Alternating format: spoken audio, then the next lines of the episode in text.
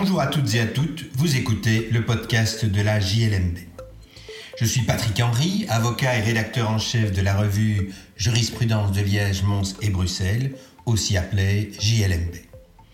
Dans la revue, tout comme dans ce podcast, nous commentons principalement des décisions de jurisprudence prononcées par des juridictions des ressorts des cours d'appel de Liège, Mons ou Bruxelles.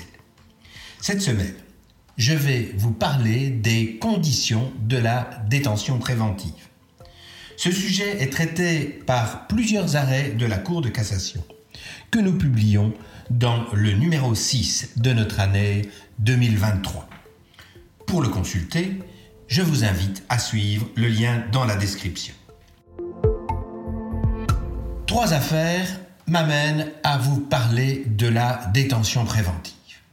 Tout d'abord, un premier arrêt de la Cour de cassation prononcé le 28 décembre 2022.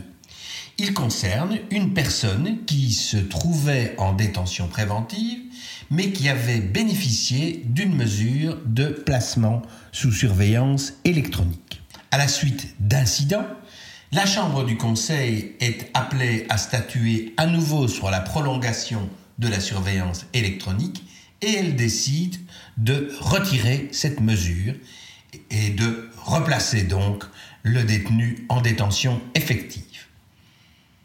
Cette décision est contestée et la Cour de cassation a finalement se prononcer par un arrêt du 28 décembre 2022. Elle précise que la décision de placer l'inculpé en détention préventive sous surveillance électronique est une modalité de cette détention. Par conséquent, la révocation de la surveillance électronique ne constitue pas un nouveau mandat d'arrêt et ne doit pas être traité comme tel.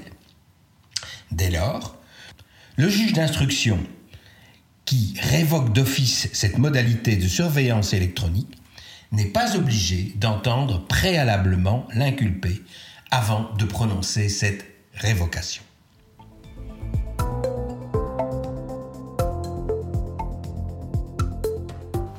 Deux autres arrêts de la Cour de cassation nous intéressent. L'un est prononcé le 4 janvier 2023. L'hypothèse est cette fois plus classique. Il y a une proposition qui est faite de placement sous surveillance électronique et le juge va la refuser. L'affaire est portée devant la Cour de cassation, le prévenu estimant que la motivation de ce refus de surveillance électronique est insuffisante. La Cour de cassation rejette sa demande. Aucune disposition légale ne précisant les conditions d'application de la détention sous surveillance électronique, les juridictions d'instruction apprécient en fait l'opportunité de l'octroyer ou non. Et la Cour de cassation précise que les éléments propres à la cause et à la personnalité du suspect, qui compromettent la sécurité publique en manière telle que le maintien de la détention est absolument nécessaire, peuvent aussi être de nature à exclure la surveillance électronique. La juridiction d'instruction statue de manière souveraine à cet égard, sans devoir spécifiquement motiver en quoi les circonstances de fait de la cause et celles liées à la personnalité du prévenu rendent le maintien en détention absolument nécessaire. Un troisième arrêt de la Cour de cassation, cette fois du 11 janvier 2023, aborde une autre question. On n'est plus en matière de surveillance électronique. Il s'agit d'un détenu qui été placé sous mandat d'arrêt. Il est envoyé dans une prison dont les conditions de délabrement sont bien connues. Et il estime que le placement dans cette prison constitue un traitement inhumain et dégradant. Et dès lors, sans contester euh, le mandat d'arrêt, il demande que lors de l'audience de confirmation du mandat d'arrêt, la Chambre du Conseil décide de le placer dans une autre prison. La Chambre du Conseil le refuse, s'estimant incompétente pour ce faire. Elle va cette fois être censurée par la Cour de cassation. La Cour de cassation décide en effet que les juridictions d'instruction sont compétentes lors de la première comparution, et à condition bien sûr d'y être invité sur la base d'éléments propres à la situation du détenu, pour ordonner la rectification du mandat d'arrêt en imposant que la détention préventive se poursuive dans un autre établissement pénitentiaire lorsqu'il apparaît que le mandat d'arrêt ordonne l'incarcération de l'inculpé dans une maison d'arrêt dont les conditions d'hébergement constituent, au préjudice de cet inculpé, un traitement inhumain ou dégradant.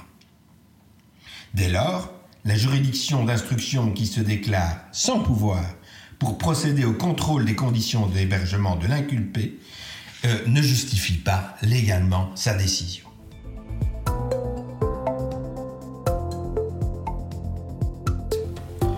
Voilà qui conclut cet épisode du podcast de la JLMB. Je remercie Franklin Cutty qui a composé le numéro 6 dans lequel, je le rappelle, figurent euh, ces trois décisions de la Cour de cassation. Je vous remercie pour votre écoute et vous invite à vous abonner au podcast sur la plateforme de votre choix afin de ne pas manquer nos prochains épisodes. À la semaine prochaine pour l'analyse d'une nouvelle décision de jurisprudence.